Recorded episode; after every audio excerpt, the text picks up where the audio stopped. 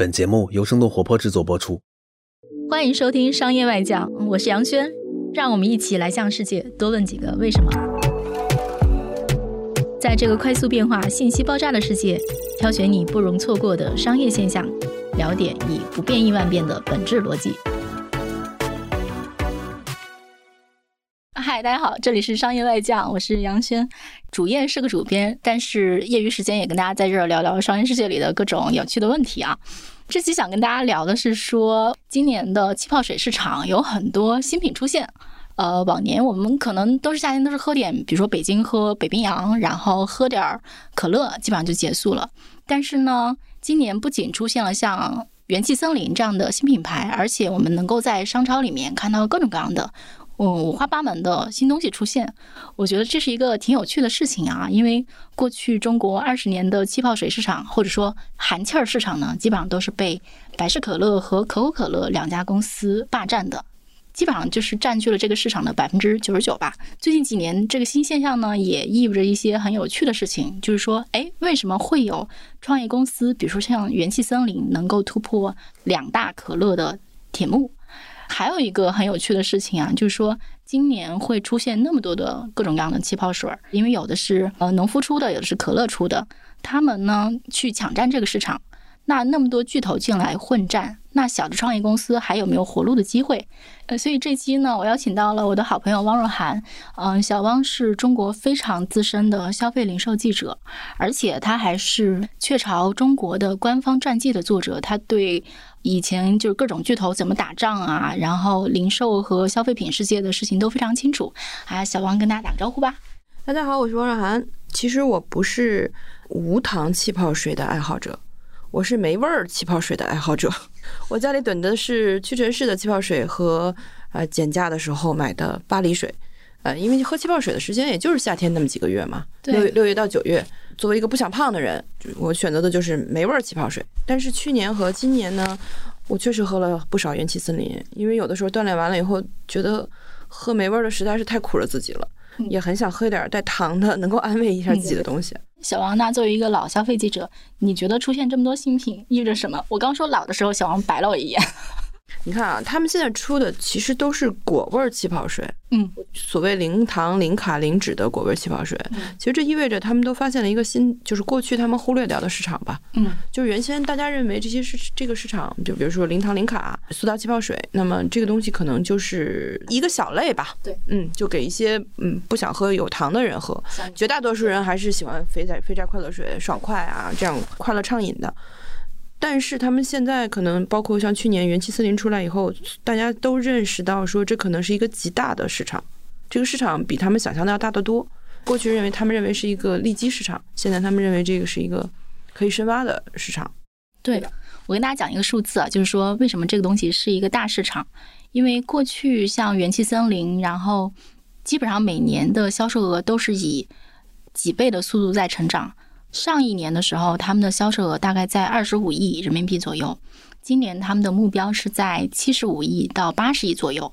这个其实是一个蛮吓人的数字啊！这就是为什么说今年大家能够看到那么多琳琅满目的气泡水冲进这个市场，一起来抢这个市场份额。那也就是说，现在大家都认定这是一个大市场。我觉得我是同意你的看法的，因为是有很明显的证据来佐证的。因为百事刚刚卖掉自己三十三亿美元，刚刚卖掉自己所有的纯果汁品牌，我们中国也是有的，就是果缤纷啊、纯果乐之类的这些东西都因为太甜，嗯，会让人胖，所以在北美市场和欧洲市场也被人嫌弃。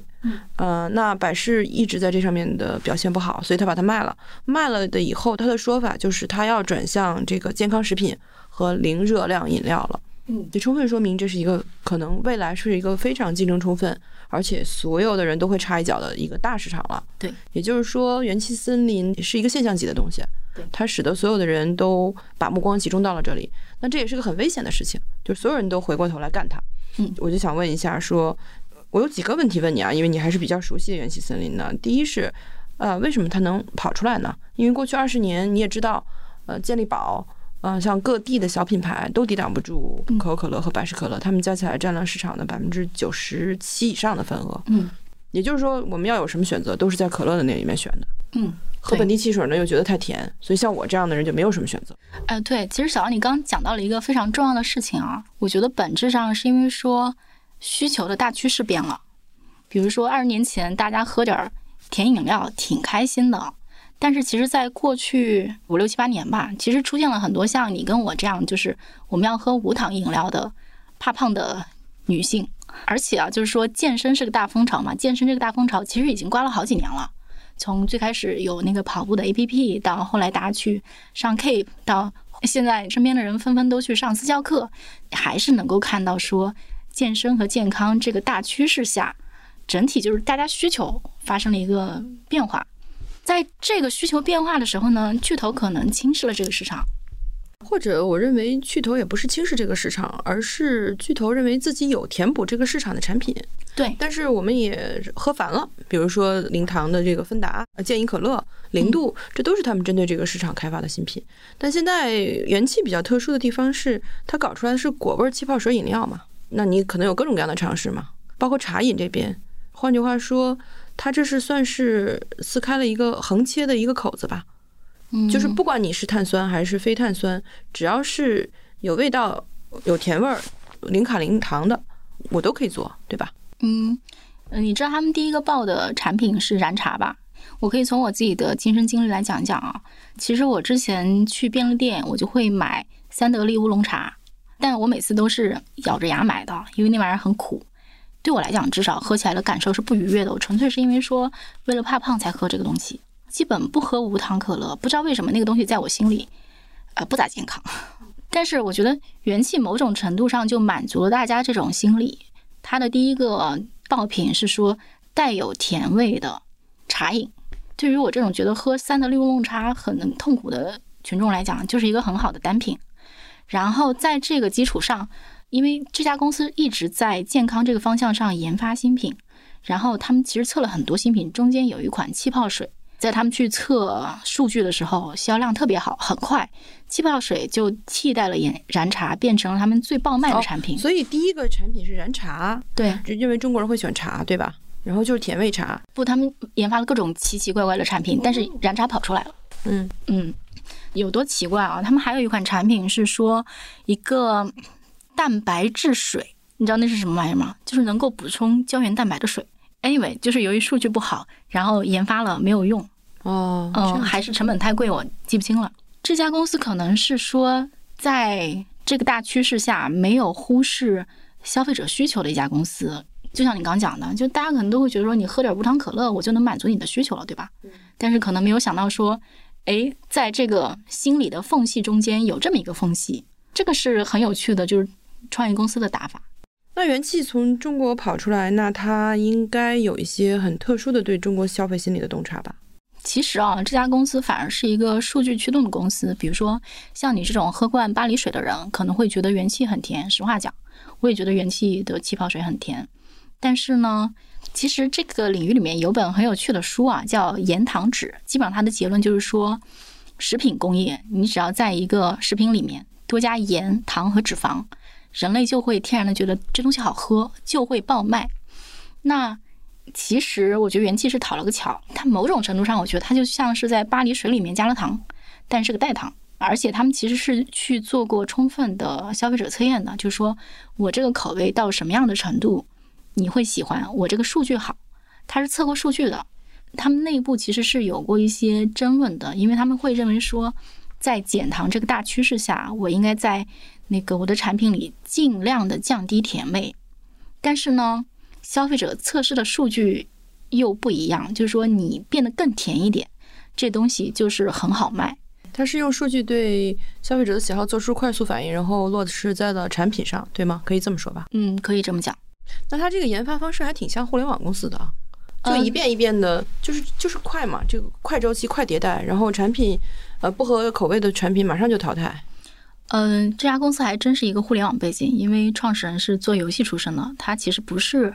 传统的食品饮料工业里面出来的人，所以他们这个测试方法非常像互联网的测试方法，就是我先小批量的去测一测，先找点用户试一试，要这东西能好，我去试一个新品，然后把这个新品生产出来之后，我再放到渠道里面去卖，渠道要是卖得好，我再去给他资源去推广。其实我相信大家都看过很多元气森林的广告啊，包括他在很多电视剧里面都有植入嘛，像什么今年的司藤啊。但其实这家公司不是一个说我出了新品我就给你砸广告费的这么一个公司，它其实是说你真的要跑出来，消费者喜欢你，复购率高，我才会给你砸推广资源，是这么一家公司。哦，那那它的周期就要比普通的食品公司传统的研发要快得多，是不是？嗯，对，蛮有趣的。因为你知道说，像冰激凌这样的东西，试验前前后后加起来，保证它的工艺的情况下呢，大概就一年，它大概要花一年左右的时间来淘汰掉啊。就是因为我要看这一个夏天嘛，因为冰淇淋也差不多就是夏天大卖，那今年夏天卖不好，也许明年就淘汰掉了。嗯，那这之前还要做将近几个月的市场调查和消费者测试。那你说的这个元气森林的这个周期能快到多长时间？市面上的说法是说它的新品研发周期是一到两个月，但是我其实问过他们那个产品的负责人，就是说你们去做这个新品测试跟一般的公司做有什么不一样？他说其实啊，这个秘诀不是在于说。大家的调研方法其实调研方法都是很类似的，但是不一样的是说大公司可能会委托给第三方，然后去做这个调研，然后他们就自己来，然后他们自己这个团队对于说这个数据究竟意味着什么，然后消费者的一手反应是什么，他们的反应是最快和最直接的，这样的话会导致说你新品研发的周期和准确率会提高。不是按照你的说法，就是说大公司新上一款产品元气就可以做十个。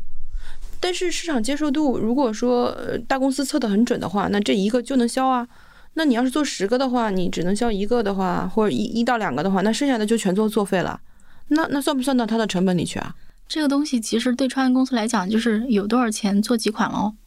在最开始的时候，他们其实是一家二零一六年的公司，在基本上创业的头两年吧，他们做的产品都是不成功的，基本上到曾经一度走到说这工资也发不出来的程度。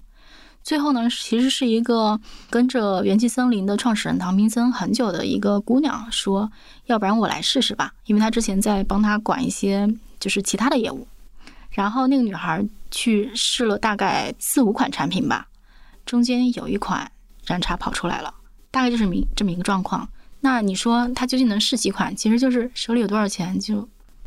哦，这样子有多少钱做多少事儿吗？我觉得它不是一个非常非常严格规划的事情。对，在最开始的时候，他们的研发方式确实与众不同。但是我觉得大公司的进攻还是不容小觑的吧，至少我觉得是相当危险的，因为大公司有非常广泛的品牌基础和人气的基础，这样的公司后发是会先制的。比如说像当年微软跟。Netscape 之间就是网景之间的斗争。那网景研发出了浏览器，对吧？而且在市场占一个很大的优势。那微软看到了这个情况以后，马上把那个 IE 置入自己的 Windows 系统。那你想它的群众基础有多大呀？那肯定是对网景是致命的打击。所以我想问的是，说你看像百事和可乐这样的公司，一旦他们明白过来，呃，不要说群众基础了，他们还有非常强大的供应链，他们还有灌装厂。就这些厂，因因为我不知道元气森林现在在供应链方面做的怎么样啊？可乐的那些灌装厂或者一些其他生产线，因为畏惧可乐，或者是说跟可乐有协议也好，怎么样，不给元气森林代工，都够他喝一壶的了。嗯，对，这就要提到，就是元气有一个非常有趣的举动，我在最开始也是不理解的，就是说元气其实它到现在为止，它已经自己建了五家以及以上的工厂了。然后当时的第一个反应就是说，哎，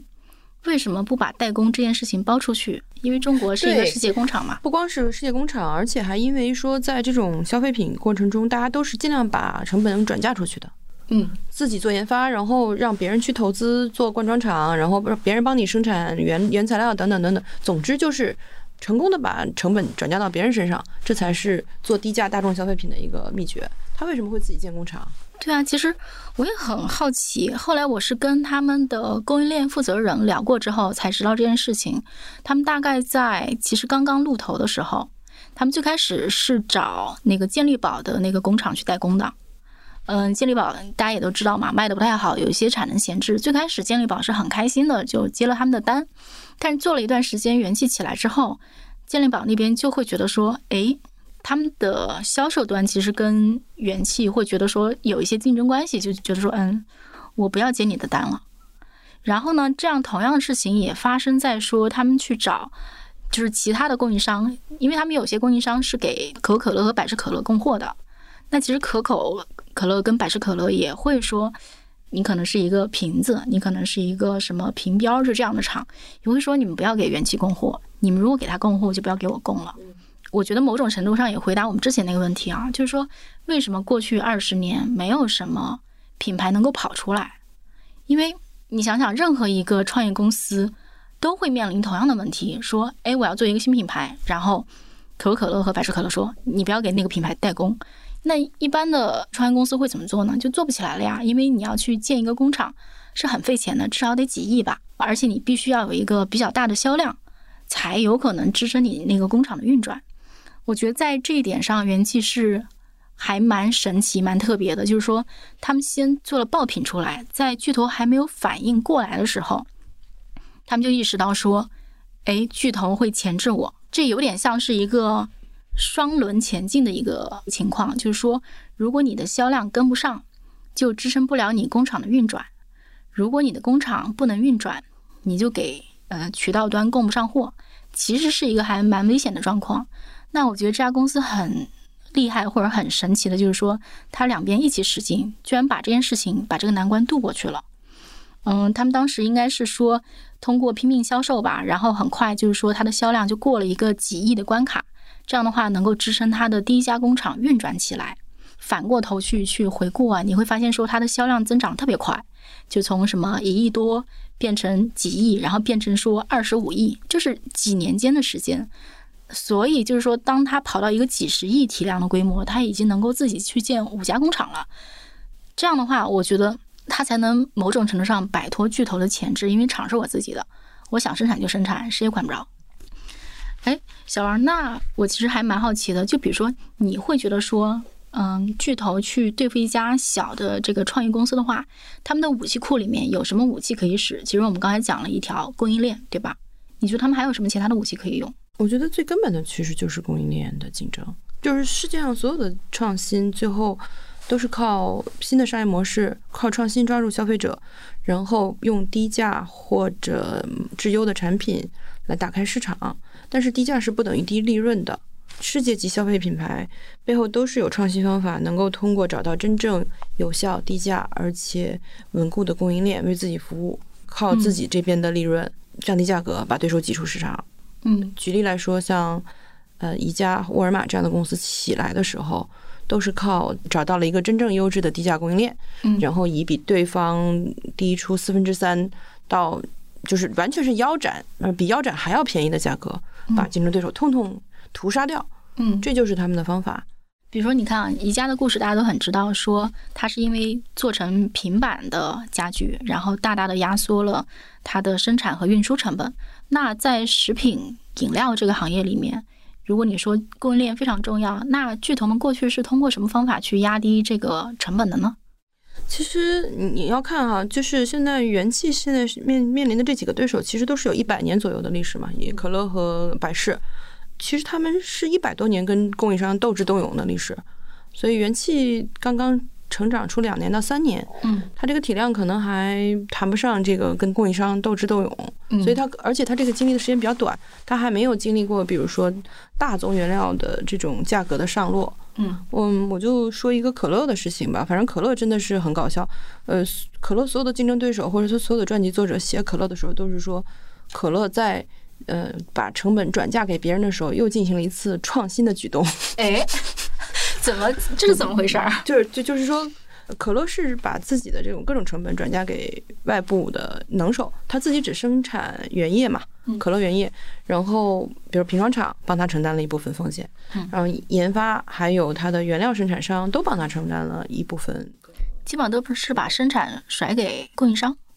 可乐最早开始做的时候，人家说可乐就跟一个熬茶铺子一样，就是一群人在那里把原液做出来，就分装到别处就完了。他其实什么都不干，然后送到罐装瓶装厂那儿，瓶装厂用的是当地的公共设施里生产的这种廉价的水，嗯，呃，也不是它生产水处理系统等等。就是我们看一看可乐的配料表啊，可乐的糖和咖啡因，可乐在糖这个问题上，就是它经历了第一次世界大战。第二次世界大战和后面的这个长时间的发展，它这个过程中，它利用美国的政策，对海外的糖的市场进行了控制。我理解基本上都是热带国家，对吧？对，然后他在这个买糖的这个过程中，他简直就是跌宕起伏。嗯，他自己也经常是吃亏上当的，比如说在整个这个糖价上涨的时候，但他也不可能完全控制市场嘛。他比如说以二十美分买入，结果人家糖价一个月以后就降到了五美分，啊，然后可乐为了解决这件事情以后，跟他的跟他的原业呃跟他的灌装厂说，他们从此以后生产一种叫做没有糖的。那个浓缩原液，然后因为让糖的话，让配呃灌装厂去自己加，因为这样就把成本转嫁到他们身上去了。这是可乐历史上很，就是被他的传记作者非常刻薄的称称之为，又是一项把自己的这个成本转嫁给别人的壮举。哇，哎，这个脑洞真的可以。对，他就他就想办法嘛。但是总体来讲，他还是不希望价高。就他不希望价格波动来影响它的价格，因为灌装厂那边也要加个加价的呀。一旦加价的话，嗯，那就有很多人会转向更低价的的产品了。就是这种大消费品牌都是经过了几百将近一百年左右的这种对供应链的修整，对供应链的这种安排，能够尽尽量把价把这个价格波动控制在最小的范畴内，以低价提供优质产品，然后占领整个全球市场。嗯。其实小王，你刚讲到糖的这个故事啊，我能不能理解成是说，某种程度上，可乐这样的公司也是利用了美国的全球影响力，然后是的，是的，对吧？对他们其实踏上了这个红利，对他，他一直都是全球化的受益者嘛，某种程度上来讲，嗯，对吧？对，嗯，哎，但你刚讲到配料表这件事情啊，糖和咖啡因的确是可乐。这个啊，说到咖啡因，就是因为是这样的，这个可乐这个公司呢，一开始他觉得就是他是从一种就热带的果子叫克拉果里面他做咖啡因，但是对他来讲这太贵了，嗯。嗯，然后花了一段时间以后，他意识到说那个茶叶里和咖啡里是可以提供咖啡因的，他就决定从茶叶和咖啡里呃茶叶和咖啡里榨取咖啡因，但是这个工艺只有当时德国的默克公司可以做，太贵了，中间一个是德国人收费也贵，然后还有物流的问题。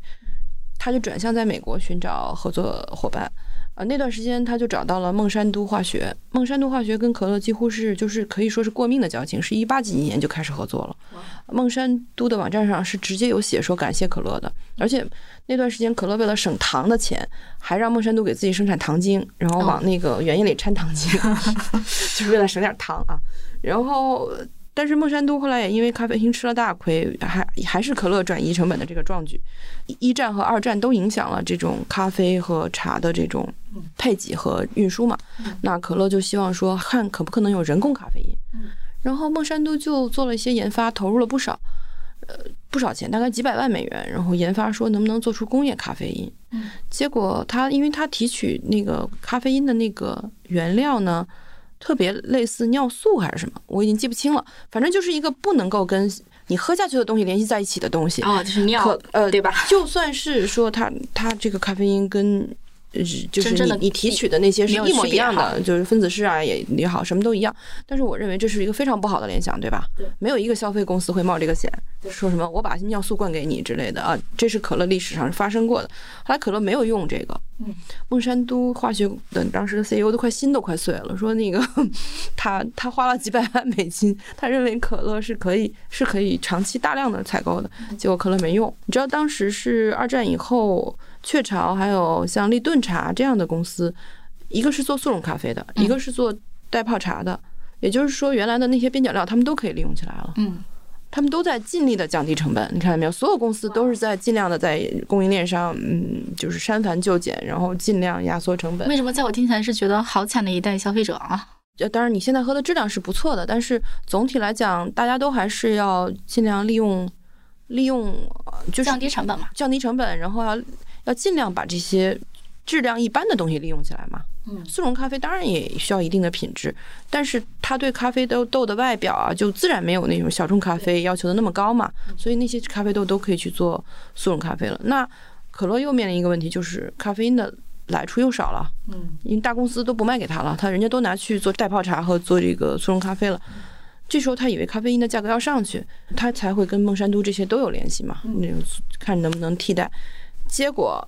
六十年代又又又起了一个风潮，叫做去咖啡因运动，所有人都要喝没有咖啡因的茶，没有咖啡因的咖啡，那些咖啡因去哪儿了呢？就又都给我给可乐了，哇，这个世 界可乐就又缓过来了。对，所以其实风云变幻啊。而且供你会发现说，基本上是供应链的一个变化。那要这样看这个斗争的话，那元气森林的这条路还很长很长啊，毕竟才走了三年。对，后面的这些公司大大概有一百多年，基本上已经铺就了一个全球供应链了。对你讲这个故事非常像全程都是风险转嫁的这个故事，嗯，你知道听起来不像是说一个消费品的故事，听起来像是一个巴菲特的故事。差不多。对，就是我不要风险，然后我尽可能让我这个生意最稳，嗯，然后我求的可能不是暴涨，然后我求的是说持续增长，我不要出大事儿。感觉百年公司有这个特点。对，是啊，建立一个稳固的供应链和一个安全的供应链，对他们来讲是很重要的。对，但你刚讲配料表这件事情啊，元气能起来，我觉得是跟配料表的变化有重大关联的。其实就是它的那个代糖叫做赤藓糖醇，嗯，其实是一个价格比较高的代糖产品，之前用的人很少，嗯，然后基本上它不会在传统的蔗糖业跟这种巨头发生正面冲突，相当于说这也是它剑走偏锋的一个点。至少在最开始吧，就是生产这个赤藓糖醇的呃国内供应商也非常少，可能也就是宝灵宝等等几家公司。嗯，这家公司在过去几年股价都涨得非常猛。在这种紧密合作中，相当于说元气已经锁定了这几个供应商非常大的产量、嗯产能和产量。但是据我所知，因为有其他人现在也进来抢，因为大家都在做这个无糖气泡水，而且大家都在打说我用的是赤藓糖醇的这个成分。所以呢，赤藓糖醇这个成分本身的价格也在往上涨，而且涨了不少。这可能是说现在在配料表竞争上的一个新的新的进展。哎，那小王，我还有一个疑问啊，就是说，其实我们能够看到说，呃，几大巨头进中国这些年，相当于是全面渗透进了中国的市场。比如说我们家什么县城，每个人都在喝可乐，对吧？那你会觉得说渠道会是一个特别要命的巨头的武器吗？肯定会，但是这跟定位也有关系吧？我觉得可乐在品牌上表达的是很清晰的，就是全民的畅快和自由。它基本上就是针对男女老幼所有的人吧。嗯，那我想知道，比如说元气森林，因为它是互联网时代崛起的品牌嘛，很大程度上它的售价也会比可乐要贵一点，对吧？可乐的产品要贵一点。你觉得它的目标受众是谁？就是它能够用它的渠道够到它的目标受众，它它能吗？它的目标受众是谁呢？嗯，这又回到我们最开始讲的那个问题啊，就是说元气其实是踩在健康这个大趋势上出来的。比如说我们刚刚提到说赤藓糖醇的成本其实是比较贵的，而且元气在各方面它东西都用的比较贵。比如说他们那个燃茶，他们说是用了单价比较高的茶，然后只萃取一道的一个产品。他们公司还经常对外讲说自己是少有的说瓶子里装的。液体比瓶子贵的这么一个公司，因为大量的情况下是说，你瓶子里的东西其实那个饮料是成本很低的，不值什么钱。但是他们就是因为，比如说我刚刚提到的几个原料啊，导致的说他们整个成本就会比较贵。而且呢，你看它的定价，它定价基本上在五块五左右。那你看可乐基本上是两三块，对吧？那其实还是提高了一大截儿的。这个成本提升以及他们去卖的这个受众，算是最近几年出来的一小撮人。我们再去看它对应的去怎么抓这波人，他们一开始进的是便利店市场和电商市场。便利店市场和电商市场都是相对年轻或者对价格不那么敏感的人群。他们其实在一直在拓展自己的那个渠道数量，但是他们的销售负责人非常明确的跟我说，他们就是主要还是在做一二线市场。没有再往下走，可能就是说他们自己也不是非常确定说下沉市场的情况怎么样。至少在今年这个战争阶段吧，还不太值得说我分散自己的兵力。那就元气森林现在面对的这个市场，其实因为大家都在增长嘛，所以大家都挤进来了嘛。你像雀巢，比如说圣培露有味道的圣培露、巴黎水这样的，也可以挤进来啊。嗯，而且他们还可以因为自己是天然的，然后再加价，对吧？嗯，像你说的喜茶也也不错啊，哦，海盐西柚哈，典型的这种就是混合型的果味气泡水。那大家都挤进来的话，我觉得某种程度来讲，还是要看一些中长期布局的。啊，元气森林有吗？嗯，举例来说啊，像你看，像雀巢基本上是在九十年代就已经完成了所有高端气泡水的布局，也就是说，在欧洲的它已经把所有的水源都买的差不多了。嗯，我想问一下，说像元气森林有没有这种中长期布局的想法？比如买一些资源啊，或者说一些，我觉得这个东西可能要分品类去看吧。嗯，比如说，如果你是气泡水市场，比较重要的其实就是你的供应链。他们为什么投那个冰柜？他们那个冰柜是智能冰柜，能拍照，然后能记录他们那个销量。嗯。然后他们是希望说，通过投冰柜更加确定性的去了解产品什么东西卖得好，而且啊，就是说，如果你是农夫山泉，你把你的货摆进去，他也能知道说你卖得好还是不好。也就是说，他还是认为它的优势在于以互联网的方式和那种大数据的方式来来快速的识别消费者的喜好，对吧？新品预测，比如说，因为毕竟啊，比如说你我们在互联网上去投广告。它的反馈是非常及时的，比如你在抖音上投一个广告，你很快就知道这支广告受不受欢迎，我要不要继续加流量给他。比如说一瓶饮料，我放到线下的店里面，然后卖的究竟好不好，这个反馈速度其实是远远的要慢于互联网的速度的。我觉得元气还是一个横向去扩品类的这么一个思路，因为你看啊，它定价在五块五，如果你要再往下沉市场卖，这个这个能卖多少？价格下不去，是吧？对他们这个成本下不去，而且你知道元气在过去几年一直都是不挣钱的。那还有什么路径可以做？因为元气这个团队的野心其实蛮大的，他们其实不只是说我要做一两款爆品，比如说像王老吉或者说红牛，对吧？我就靠一款单品打天下，然后一吃吃个好几好几十年。但是元气还是你从它不断的去研发新品的这个路数，你就能看出来这家公司的是想做一个食品饮料帝国。呃，现在有一条产品线卖的还不错，叫外星人，是一个运动能量饮料，它里面包括比如说你运动后的这种补水，这其实是脉动了，类似于脉动，还有那个宝矿力水特。嗯。然后呢，这个品牌下还有一个小瓶的牛磺酸饮料。嗯。其实它打的是红牛，对红牛的市场，你能够看到说这公司还是很想吃下很多大市场的，而且他们最新还有一个应该说他都想吃下的是五块钱以上的市场吧。嗯，他们最近出了一个四块钱的产品，但是这个可能就这个产品特别引起了农夫山泉的反应，因为他们出的是矿泉水啊，然后他们叫有矿，然后呢，他们定价在四块左右，但你知道农夫山泉一般在两三块钱左右嘛，所以就这个仗能不能打赢，我也打一个问号，因为。毕竟农山泉还是非常的深入人心。如果能够买两块钱的农夫，我为什么要买四块钱的有矿呢？这个问题是我没有想明白的。包括他，你说他的这个冰柜啊，嗯，他应该还是现在把目标集中在这种能花得起这个钱的一二线城市或三，就是或者三四线城三四线城市的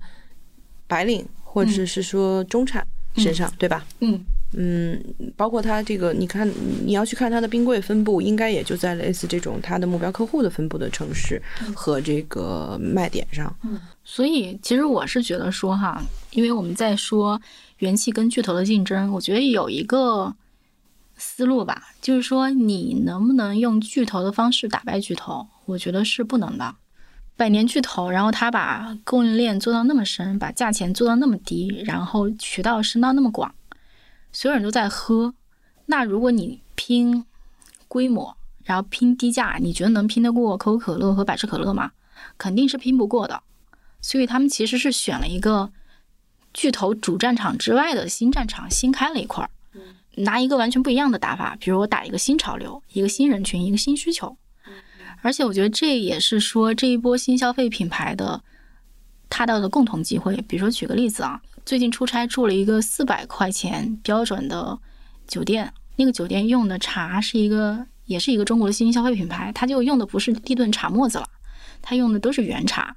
这家公司最近也拿到了很多的融资，他们其实本质上非常像，就是说他们走的都是，比如消费升级，大家追求一个更高的消费需求，跟巨头市场不一样。哎，那我就问一下啊，那他们要想打仗的话，那他们的钱够吗？这是个很现实的问题，有人给他们投吗？哦，你想到了一个很有趣的事情。上次我跟一个朋友聊，他提到了一件事儿，他说现在美国的通货膨胀特别严重。然后我一下子就意识到了，说，哎，为什么现在的创投市场会这样？因为从几个原因吧，一个是说从疫情开始，美国就一直在印钞票，然后流动性其实是特别充裕的，大家手里都有很多钱，然后害怕自己贬值，其实到处都在找投资项目，在一级市场里，现在消费投资特别火热。一方面是大家手里钱很多，另一方面呢是说以前大家都投移动互联网。现在也没得可投，基本上就只能投消费。所以，呃，我们能够看到说，元气森林在过去一两年间，它的估值涨得特别的快。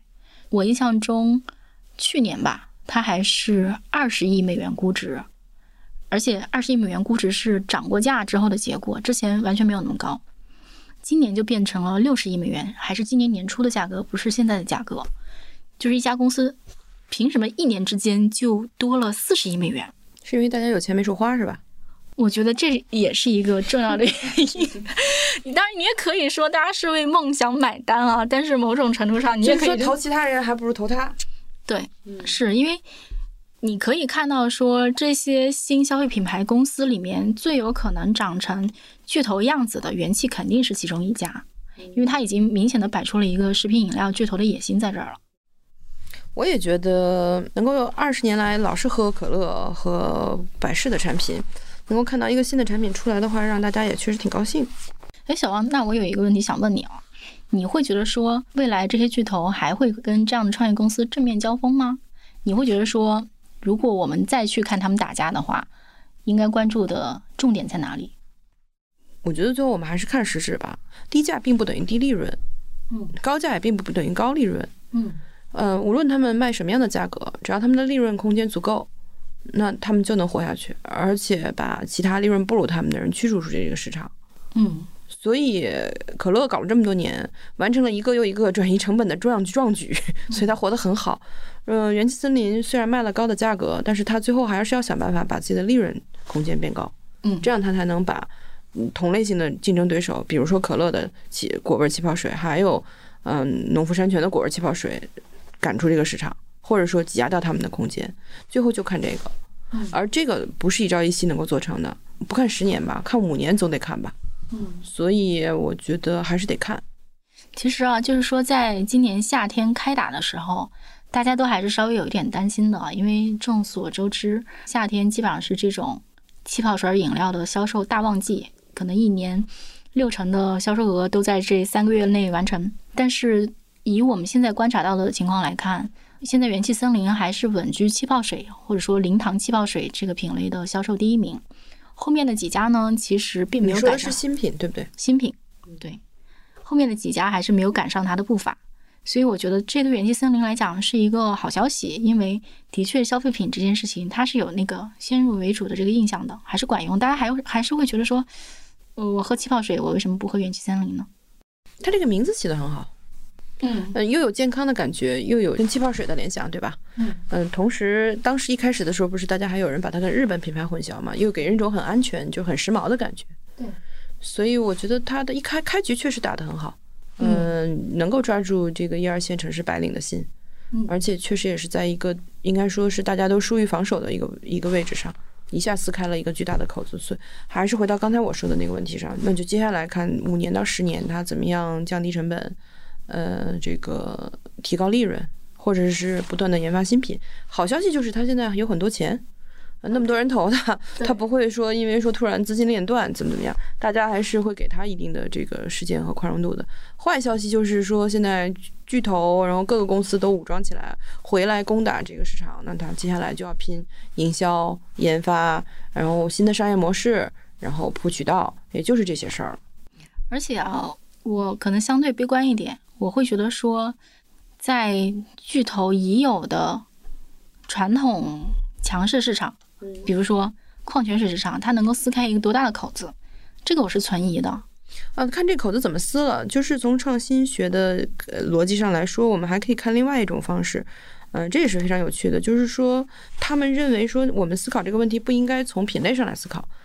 要来思考的是一个问题是说，这个产品不是消费者的最优解。而是有可能是只是一个凑合的产品。嗯它背后是一个消费者巨大的需求，就看你怎么理解这个需求了。比如说啊，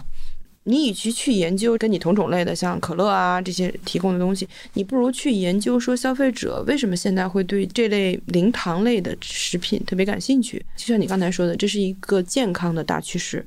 那也许消费者想要的不是零糖气泡水，而是一个更广泛的市场，就叫做我消磨时间吃东西，同时又不长胖说的的一个我都饿了的。一个市场。对，就是你知道我刚刚想到了什么吗？我刚刚想到元气的人跟我说他们在做卫龙辣条的市场，我当时的心情就是 what？但后来他们又解释了一下，说他们在做那个魔芋。所以啊，这不就是吃下去不长胖又有味道的东西吗？对，呃，所以从这个意义上来讲，你倒真是可以把它称为食品饮料小帝国的雏形，因为它不仅仅是生产饮料，嗯，它要是按照我刚才说的那个横切的方法去考虑的话，那他应该考虑的是在健康里面所有这些所有这些不长肉的食品加饮料。你看百事也刚才刚才我们说的那个事情，百事把果汁卖掉了，它转回来供的是健康食品和零糖气泡水，这说明这也是在横切这个健康市场。对，所以按照你的意思是，元气森林，我们还可以吃到元气森林味儿口味儿的辣条，呃，魔芋爽应该是这玩意儿，魔芋爽是吗？对，不叫元气森林了吧？应该不叫元气森林。你看他们的每开一个新的产品线都有一个单独的名字，你其实把品牌跟品牌混淆在一起，没有什么太多好处。对，那倒是，嗯，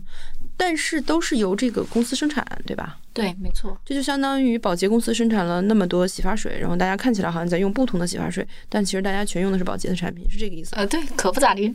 而且还有一件很有趣的事情，就是说元气森林的老板自己投了很多新消费品类上的品牌，比如说，嗯，比如说有做奶的呀，嗯，嗯，但是这个事儿就要看说那些品牌究竟是自己独立发展，还是说最后被收到这家公司里面一起做，因为很可能啊，就是说未来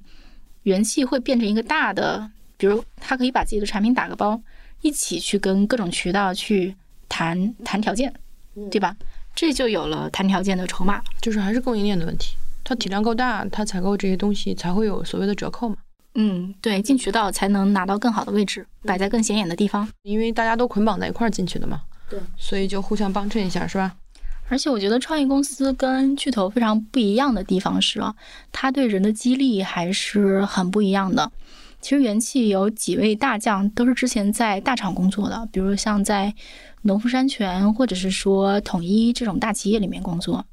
但是在已经非常成熟的食品饮料市场，它其实跟比如说互联网市场是很不一样的。你其实没有什么太多的所谓创业机会，或者是说你拿着什么股票期权跟公司一块上市，大家就真的是打份工，然后往上爬，大概是一个这样的生活。那元气其实是给这个行业里的人提供了一个很像互联网创业这个浪潮的一些机会，比如说你能够成为这家公司的早期员工，你能够分享它成长的利益，你能够拿到股票期权的激励，你能有一个说可能未来能够靠这个财富自由，而且啊，就是说创业公司工作的方法还是跟大公司有些不一样吧，比如说。我知道他们有一个那个产品研发线，在某一年年末的时候拿到了一个非常大额的激励，那个钱很多。基本上这家公司的想法就是说，你做出了业绩，我给你巨额激励。那这个可能在传统的食品饮料行业里面是难以想象的，可能就是这条线挣了很多钱哦，那这是公司的利润，对吧？还有不太一样的地方，比如说你去元气的工厂去参观的话，你会发现说它的办公区，然后员工可以休息的地方是长得还蛮不一样的，长得像北京的那个漂亮的 office，这个还是让人蛮惊讶的一点，就是装修的挺漂亮的。我就问为什么，说这东西其实还是要多花一些成本啊。然后他们就会说，我们想让我们的这个工厂的工人也觉得说，我们的工厂。挺关心大家的，希望大家在一个好的环境里面工作。其实我倒对这个事情倒有别的看法，我觉得是这样啊，食品工程，我在这么长时间跑跟消费相关的领域中间，觉得说一旦跟农产品、食品有关的东西，其实都是一个非常漫长的过程，因为你的原料需要接受大自然的考验和挑战。你种植一个什么东西，大概三年才会有收获。比如说咖啡树，三年之后才会结豆。今年巴西的咖啡遭霜打以后，要三年以后才能恢复元气。然后我觉得食品工业的人，还有做林业啊、做这种养殖业的人，其实都还是抱着一个相对来讲比较平缓的心态，嗯不是暴富，也不是就是说一蹴而就。嗯嗯，我觉得这种心态是正常的心态，因为你要服从自然规律啊。很多东西不是你急就能做得出来的，你不可能让全世界的你需要的这个东西的产品一下子一年之内就因为你资本的投入一下子就增加一倍，嗯它还要花三年到四年的时间。嗯然后农作物不是因为你资本青睐就一一下子暴涨，嗯嗯，小牛也不会因为你资本投入一下子多生三四个，所以我觉得食品工厂反而是应该抱着一种平常心或者说要坚持一百年的精神来做，这样是我觉得是一个值得信赖的食品工厂。啊从这个意义上来讲，创业公司的这种气氛有趣是有趣，激动人心是激动人心，但我不知道他们能够坚持多久啊。这也是我对他们的一个并不是疑问，而是一个殷切的期望。我觉得不冲突呀，就是你把办公区做得好看一点，这家创业公司会觉得说激励员工是一件很重要的事情。其实我刚刚讲过，说他们在巨头的压力下赛跑这件事情，就比如说我要滚到一个什么销量，我才能去建一个厂。然后我的厂如果这个货生产不出来，我的渠道就铺不开，我就卖不出那么多货。它其实是一个非常紧密的双环，也就意味着说，比如说，如果你的供应链的人没有干劲，然后你建工厂的人没有干劲，那你的货就供不上呀。如果你不能善待你的员工，那你这个速度怎么提起来呢？这是一个很现实的问题。看起来好像说，哎，我花了一些钱去做这个工厂办公区的装修啊，但它本质上是这个问题，就是说我跟政府拿到证，跟我开工的时间是同一天。至少他们的供应链的人跟我说，他们有很多工厂是六个月建好的，这在以往是不可想象的一个速度，因为很多工厂你要拿证啊、批地，然后等各种什么原料到位，大概要两年时间吧。如果你用两年时间去反应的话，巨头早把你们灭掉了。啊，你指的是这个？那我同意，这算这算是新的元气速度吧？我觉得它的创新需要在各个方面吧，不只是产品创新，它整个这个员工激励结构也是不一样的，不可能它不然它它怎么窜出来呢？慢慢来的话，大家都跟以前的工作方式差不多，巨头早把它灭掉了。嗯，那倒是，你说的对。而且在这个过程中，就是说每位参与新型工作的员工都分到他们的一杯羹，我觉得这也是一件好事情。比如说，你跟着一家公司一起成长，享受一个可能性和机会，跟你在一个固有的体系里慢慢往上爬，那显然在创业公司里面的也许会更刺激一些。对啊，但是你说的这些，由于我过去在创业公司领域看到的这些事情太多了，比如瑞信，嗯当然我会有一些这类似的这种疑问吧。所以希望元气森林是一个真的如它名字那样的，就是健康而且又有朝气的公司，嗯，这也是大家的期望。那所以，那你回答刚才之前你留下的悬念，你觉得元气森林和巨头的竞争会赢吗？哇，这个好难判断哦，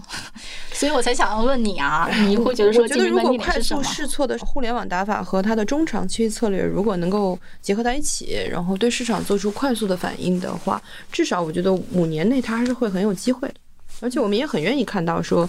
呃，元气森林突破之前这个所谓饮料寡头的这种统治。我终于也能喝上点别的，而且关键是它是一个，就是它像扔到食堂里的块石头一样嘛，它激起很多涟漪嘛。那我至少也能喝到农夫山泉的呀。我今年还真是试了不少品种呢。嗯，虽说给我留下印象深刻的不多，嗯但总体来讲，我觉得去年、今年我们都是过了一个更丰富多彩的夏天。或者说，作为一个想要减肥的女性，我很高兴能够吃到一些为我这个需求开发的产品。如果真的要靠几家巨头来做这个市场，那不知要等到哪年。呃，对他们在这一块儿实在是动作的有点慢，而而且他们的思维方式固化了，基本上就是说你要喝的话，你就只能喝芬达、可乐，就这几个口味，无非是有糖没糖，然后稍微变点味道。所以就是说，我们还是很乐于看到说创业公司能够，呃，冲破巨头的铁幕。这不仅是呃一小撮人的创业故事，可能对每个消费者来讲，它都是息息相关的，能够让我们的生活变得更有意思一些。那接下来呢，就让我们期待元气森林突破辣条市场吧。好的，嗯，那感谢大家收听这一期的商业万象，也感谢小汪的分享了很多故事。我们下期再见，拜拜，拜拜。这期节目就到这里。关于这期节目，大家有什么想法，都可以在各大平台给我留言。如果你喜欢本期节目，也欢迎推荐给你的一两位朋友，或者给我们打赏。也欢迎大家关注我们的公众号“生动活泼”，声是声音的声。另外，也感谢商业外教幕后的小伙伴，包括监制 Amanda、剪辑 Kurt、设计饭团、运营刘瑶。感谢大家的收听，我们下期节目再见。